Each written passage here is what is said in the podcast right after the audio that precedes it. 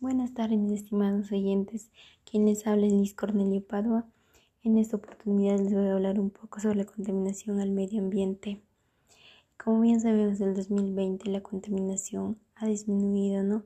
Y eso es porque las fábricas, las industrias grandes, sus trabajos han puesto en pare por el tema de la pandemia. Pero en este 2021 han vuelto a reactivar todos los trabajos y por eso mismo la contaminación ha vuelto a subir y pues como bien sabemos la contaminación ambiental es la presencia de componentes nocivos ya sea químico, físico, biológico en el medio ambiente, entorno natural y artificial que afectan o perjudican a todos los seres vivos que habitan en el planeta. Y por eso mismo hoy en día vemos diferentes tipos de enfermedades como alergia, asma, cáncer, cáncer del pulmón, enfermedades cardíacas y pues eso es a causa de la contaminación diaria que los humanos hacemos, que nos hacemos daño también a nosotros mismos, a los animales, a la naturaleza, perjudicamos todo, ¿no?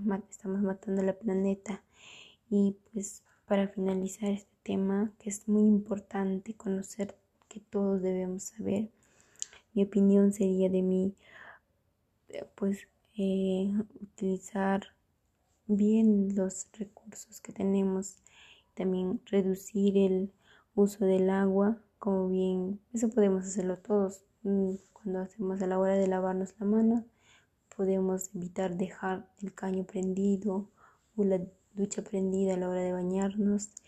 Y la segunda sería, ¿no?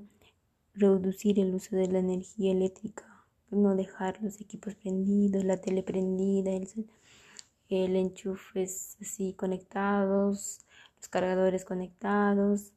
Eso no debemos hacer porque así también estamos cuidando el medio ambiente si eso no lo hacemos. Pero si nosotros hacemos eso, estamos contaminando el medio ambiente porque bien sabemos la energía está conectada con el agua, ¿no? Y pues también podríamos utilizar este, los transportes públicos. ¿Por qué? Porque también estamos contaminando el medio ambiente con eso, porque hay, diferentes tipos de carros, buenos o malos, todos que botan humos, que esos humos son bien tóxicos y que dañan. Y si acá a dos cuadras no es necesario subirnos ir con tu carro, puedes caminar y eso así evitamos la contaminación.